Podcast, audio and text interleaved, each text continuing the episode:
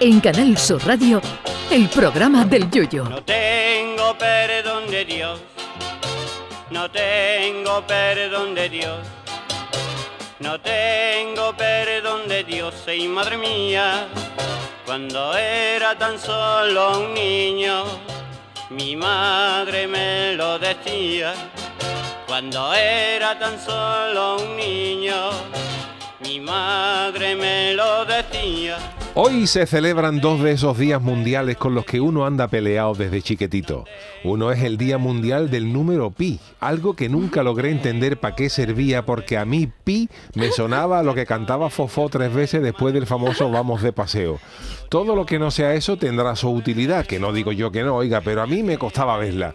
Es más que nada eh, la definición de lo que es el número pi, ya de por sí la definición manda huevos, que diría Federico Trillo, porque leo textualmente que el número pi se define como la relación entre la longitud de una circunferencia y su diámetro en geometría euclidiana.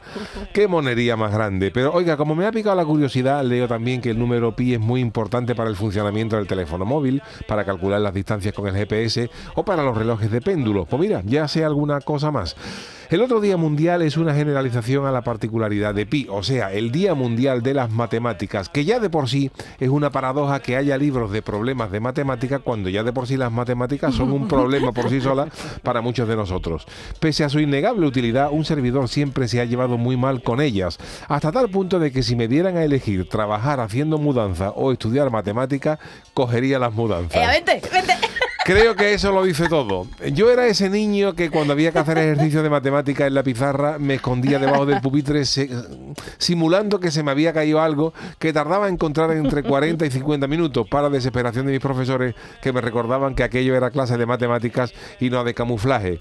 Con el paso de los años y los cursos mi amor por las matemáticas no mejoró lo más mínimo, todo lo contrario, hasta el punto de que en un examen final de matemática de tercero o cuarto de formación profesional, un profesor mío tras ver mi esperpéntico examen de integrales o derivadas, me dijo literalmente con una mirada que asustaría a Bruce Lee, te voy a aprobar para no verte más.